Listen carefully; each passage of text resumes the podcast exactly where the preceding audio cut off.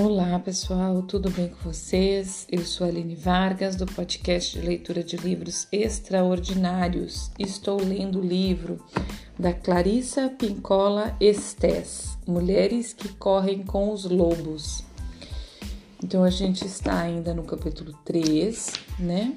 Estamos lendo as tarefas que a Vasalisa fez, aquele conto de fada que a gente leu, conto de fadas, certo?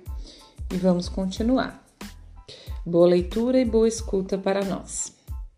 Já ouvi mulheres que disseram estas palavras, se não centenas, então milhares de vezes. Eu sabia que deveria ter seguido minha intuição. Pressenti que deveria ou não deveria ter feito isso ou aquilo, mas não lhe dei ouvidos. Nutrimos o profundo self intuitivo ao prestar atenção a ele e ao agir de acordo com sua orientação. Ele é um personagem autônomo, um ser mágico, mais ou menos do tamanho de uma boneca que havia a terra psíquica da mulher interior, que habita, desculpa, que habita a terra psíquica da mulher interior.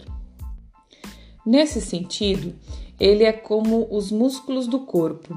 Se o músculo não for usado, acaba definhando. A intuição é exatamente igual. Sem alimento, sem atividade, ela se atrofia. A alimentação da boneca é um, um ciclo essencial da mulher selvagem, aquela que é a guardiã de tesouros ocultos. Vasalisa alimenta a boneca de duas formas. Primeiro, ao lhe dar um pedacinho de pão, um pouco de vida para esse novo, essa nova aventura psíquica. E, em segundo lugar, ao encontrar o caminho até a velha mãe selvagem, a Baba Yaga, seguindo o que lhe diz a boneca. A cada curva e a cada bifurcação da estrada, a boneca mostra qual é o caminho para casa. O relacionamento entre a boneca e Vasalisa simboliza uma forma de, ma de magia empática entre a mulher e a intuição. É isso o que deve passar de mulher para mulher, essa atividade abençoada de se vincular à intuição, de testá-la e de alimentá-la. Nós, a semelhança de, Vasal, a semelhança de Vasalisa, Fortalecemos nossos laços com nossa natureza intuitiva quando prestamos atenção à voz interior a cada curva da estrada. Devo ir para este lado ou para o outro? Devo ficar ou partir? Devo resistir ou ser flexível? Devo fugir disso ou correr na sua direção? Essa pessoa, esse acontecimento, essa empreitada é verdadeira ou falsa? O rompimento do vínculo entre a mulher e a intuição selvagem é muitas vezes encarado erroneamente como se a própria intuição é que estivesse destruída. Não é o que ocorre. Não foi a intuição que se partiu, mas sim a bênção matrilinear da intuição, a transmissão da confiança intuitiva de todas as mulheres de uma linhagem que já se foram para aquela mulher específica. É esse longo rio de antepassadas que foi represado. A compreensão da mulher da sua sabedoria intuitiva pode ser fraca em consequência do rompimento, mas com exercício ela poderá se restaurar e se manifestar em sua plenitude. As bonecas servem de talismã, os talismã são lembretes do que é sentido, mas não visto, do que existe, mas não é de evidência imediata. O numen talismânico da boneca é o que nos recorda, o que nos diz, o que vê adiante de nós. Essa função intuitiva pertence a todas as mulheres. É uma re receptividade maciça e fundamental não uma receptividade do tipo alergi alergiado no passado pela psicologia tradicional. Não é como um recipiente passivo, mas sim uma receptividade com a da posse de acesso imediato a uma sabedoria profunda que atinge as mulheres até os próprios ossos. Então, terminamos a terceira tarefa, agora vamos para a quarta tarefa: encarar a megera selvagem. Nessa parte da história, Vasalisa encontra a megera selvagem pessoalmente.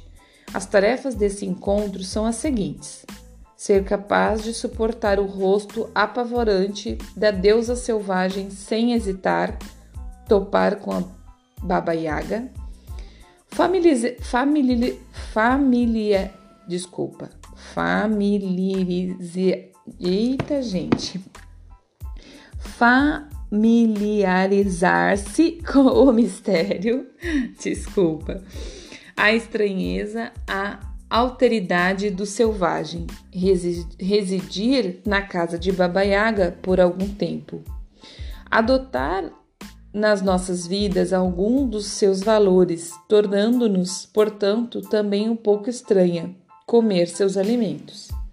Aprender a encarar um poder enorme nos outros e sub, subsequentemente nosso próprio poder. Permitir que a criança frágil e boazinha em excesso vá definhando ainda mais. Baba Yaga mora numa casa que descansa sobre pernas de galinha. Ela gira e dá voltas quando bem entende. Nos sonhos, o símbolo da casa reflete a organização do espaço psíquico habitado por uma pessoa, tanto no consciente quanto no inconsciente. Por ironia, se esse fosse um sonho compensatório, a casa excêntrica insinuaria que o sujeito, nesse caso Vasalisa, é por demais insignificante, moderado e precisa sair girando e rodopiando para descobrir como é dançar como uma galinha maluca de vez em quando. Percebemos, então, que a casa de Iaga pertence ao mundo animal, e que Vasalisa precisa desse elemento na sua personalidade. Essa casa de pernas de galinha anda de um lado para o outro e até rodopia numa dança saltitante. Essa casa é um ser vivo, transbordante de entusiasmo, de alegria e vivacidade. É esse o principal alicerce da psique da mulher selvagem, uma força de vida selvagem e alegre, na qual as casas dançam, os seres in inanimados, como por exemplo os pilões, voam como pássaros, e velha sabe a velha sabe fazer mágica e nada é o que parece, mas na maioria dos casos é melhor do que parecia a princípio. Vasilisa começou com o que poderíamos chamar de personalidade normal nivelada. Exatamente esse excesso de normalidade que vai nos contaminando até que tenhamos uma vida rotineira e sem vida. Sem que fosse isso que realmente pretendêssemos. Essa situação estimula a negligência para com a intuição, que, por sua vez, produz a falta de luz na psique. Precisamos então fazer alguma coisa, precisamos sair pela mata dentro ir procurar a mulher apavorante. Se, se não um dia, quando estivermos andando cabisbaixas pela rua, uma tampa de esgoto pode se abrir de repente e nós seremos agarradas por algum ser inconsciente que nos jogará de um lado para o outro como um trapo. De brincadeira ou não, na maioria dos casos, não, mas com um bom resultado. A adoção da boneca intuitiva pela doce mãe verdadeira não está completa sem as tarefas e as provas apresentadas pela velha selvagem. Baba Yaga é a medula da mulher selvagem. Descobrimos isso a partir do seu conhecimento de tudo o que aconteceu antes. Ah, sei, diz ela quando Vasalisa chega. Conheço você e seu pessoal. Além disso, a semelhança das sua, suas outras encarnações com a mãe dos dias e mãe Nish, mãe noite, a deusa da vida, morte e vida, A velha Baba Yaga é a guardiã dos seres da terra e dos céus. O dia, o sol nascente e a noite, ela os chama de meu dia, minha noite. Baba Yaga é assustadora por ser ela própria e poder. Desculpa, Baba Yaga é assustadora por ser ela própria o poder da aniquilação e o poder da força da vida ao mesmo tempo. Contemplar seu rosto é ver a vagina dentada, olhos de sangue, o recém-nascido perfeito e as asas dos anjos, todos juntos. Vasalisa está parada ali e aceita a divindade da mãe selvagem, com verrugas e tudo mais. Uma das facetas mais notáveis da Yaga retratada nessa história está no fato de que, embora ela faça ameaças, ela é justa. Ela não fere Vasalisa enquanto Vasalisa demonstra respeito por ela. A atitude de respeito diante de um poder extremo é uma lição fundamental. A mulher precisa ser capaz de se manter diante do poder, porque em última análise, alguma parte desse poder passará às suas mãos. Vasalisa encara Baba Yaga não com atitude ob obsequiosa, obsequiosa, não com arrogância ou cheia de fanfarro fanfarronice, nem fugindo ou se escondendo, ela se apresenta com honestidade, exatamente como é. Muitas mulheres estão se recuperando dos seus complexos de ser boazinhas, nos quais, independentemente de como se sentissem, independentemente do que as acossasse, elas reagiam de uma forma tão doce a ponto de ser praticamente humilhante. Embora elas pudessem sorrir gentis durante o dia, à noite rangiam os dentes como bestas. Era a Yaga na sua psique lutando para se expressar. Esse excesso de adaptação da mulher, boa demais, ocorre muitas vezes quando ela tem um medo desesperado de ser, de ser de se ver privada dos seus direitos ou de que as considerem desnecessárias. Dois dos sonhos de maior impacto que eu já ouvi foram os de uma mulher que decididamente precisava ser menos submissa. No primeiro sonho, ela herdava um álbum de, foto, de fotografias, um álbum especial com fotos da mãe selvagem, ela ficou muito feliz até a semana seguinte, quando sonhou que abriu um álbum parecido e ali estava uma velha horrível que olhava para ela. A megera tinha os dentes sujos de musgo e do queixo escorria o negro sume do Béteme, Bételi. Seu sonho é típico das mulheres que estão se recuperando de ser boas demais. O primeiro sonho demonstra um aspecto da natureza selvagem, os aspectos benévolo e generoso, tudo que corre bem no seu mundo. No entanto, quando a mulher selvagem, toda pegajosa, lhe é apresentada, bem, epa, hum, será que não podíamos adiar um pouco essa parte? A resposta é não. O, o inconsciente, ao seu modo brilhante, oferece a quem sonha uma ideia sobre um novo estilo de vida que não se restringe ao sorriso frontal e fácil da mulher. Boazinha demais. Encarar o poder selvagem em nós mesmas é ganhar acesso aos inúmeros rostos do feminino oculto. Eles nos pertencem de modo inato e podem optar por incorporar os que, os que nos forem mais convenientes a qualquer momento.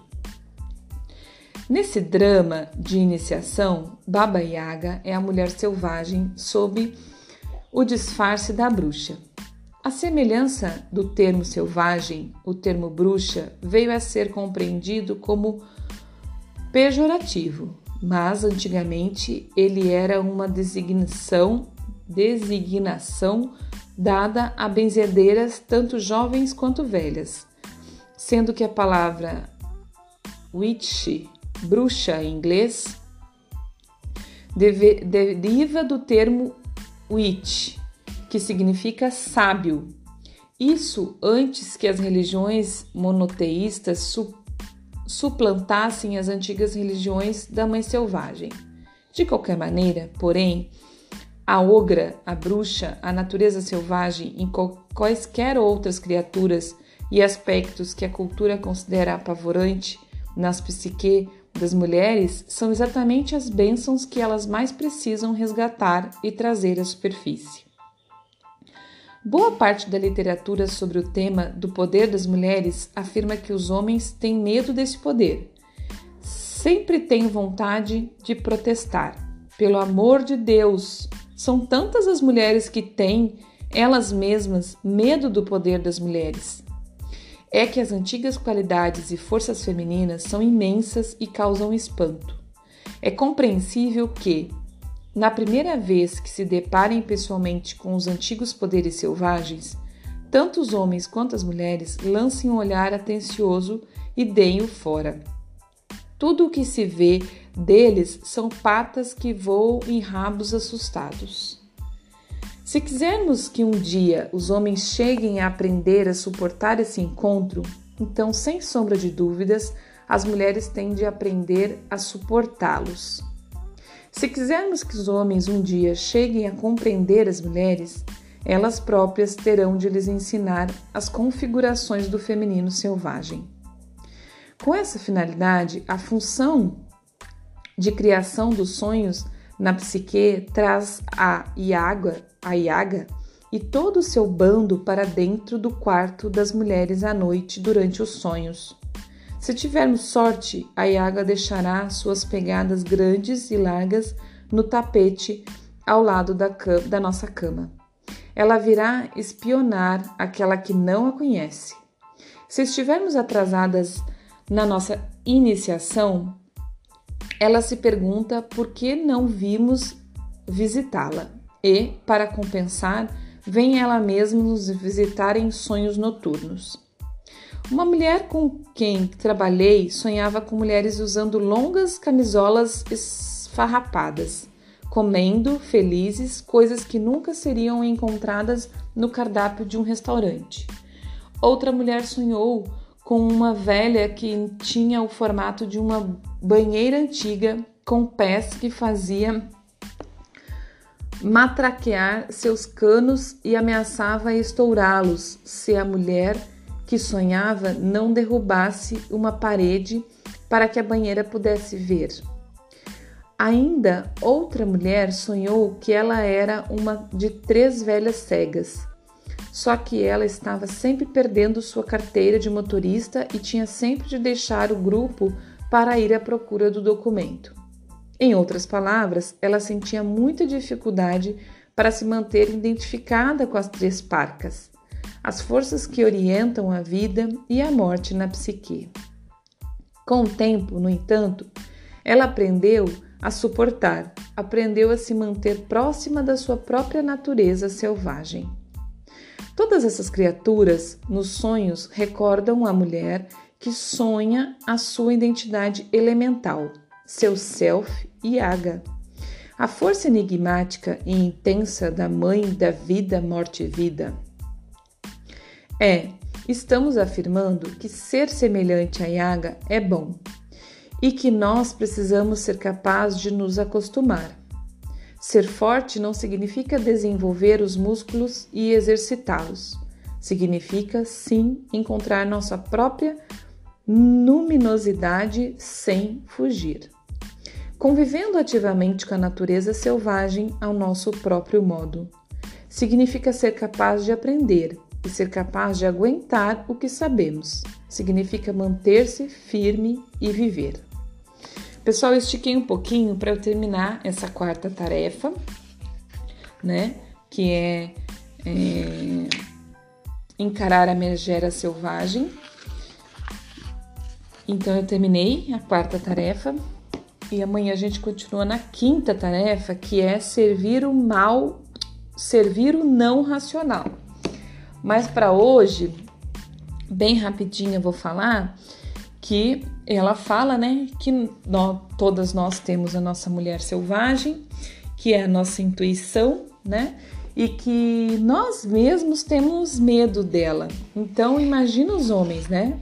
E é exatamente isso que aconteceu ao longo da, da história das mulheres. Foi o medo da nossa capacidade, o medo da nossa força, o medo dessa intuição nossa que, que fez os homens nos, nos colocarem, né? É, onde foi colocado, que fez toda essa imposição de, de calar as mulheres, porque de verdade nós temos essa capacidade, de verdade nós temos uma força selvagem é, que aparentemente é feia porque a gente não entende, ou porque a gente não aceita, ou porque a gente tem medo, né? Mas ela é linda, ela é linda porque ela nos traz é, para quem nós somos, ela nos traz para felicidade, ela nos traz para liberdade, ela nos traz para sermos livres. E sendo livres, nós amamos muito melhor, a gente trabalha muito melhor, a gente faz tudo que a gente quer fazer e até as coisas que às vezes a gente não quer, mas que a gente entende necessário, e aí a gente consegue fazer melhor, porque na grande maioria das vezes a gente escolhe o que fazer, né? Quando a gente está em contato com essa nossa mulher selvagem. Então é isso, pessoal. É, espero novamente que tenha feito sentido, que vocês estejam entendendo e que esteja ajudando aí a curar, é, entender e expressar e exteri né, é, como é que fala? exteriorizar, né, essa mulher selvagem, certo? Ela fala muito dos sonhos, gente, porque dentro da psicanálise a gente estuda muitos sonhos, tá? Os sonhos sempre nos dizem alguma coisa do nosso do nosso inconsciente. Nas sessões de psicanálise sempre se, se analisa os sonhos, sempre é, busca a profundidade dos sonhos, certo? Então ela fala muito porque realmente os sonhos nos trazem muita coisa para ser analisada nas terapias, tá bom? Um grande abraço, até amanhã. Obrigada por você estar aqui comigo, por você ter chegado até o fim desse episódio. É, bom dia, boa tarde, boa noite.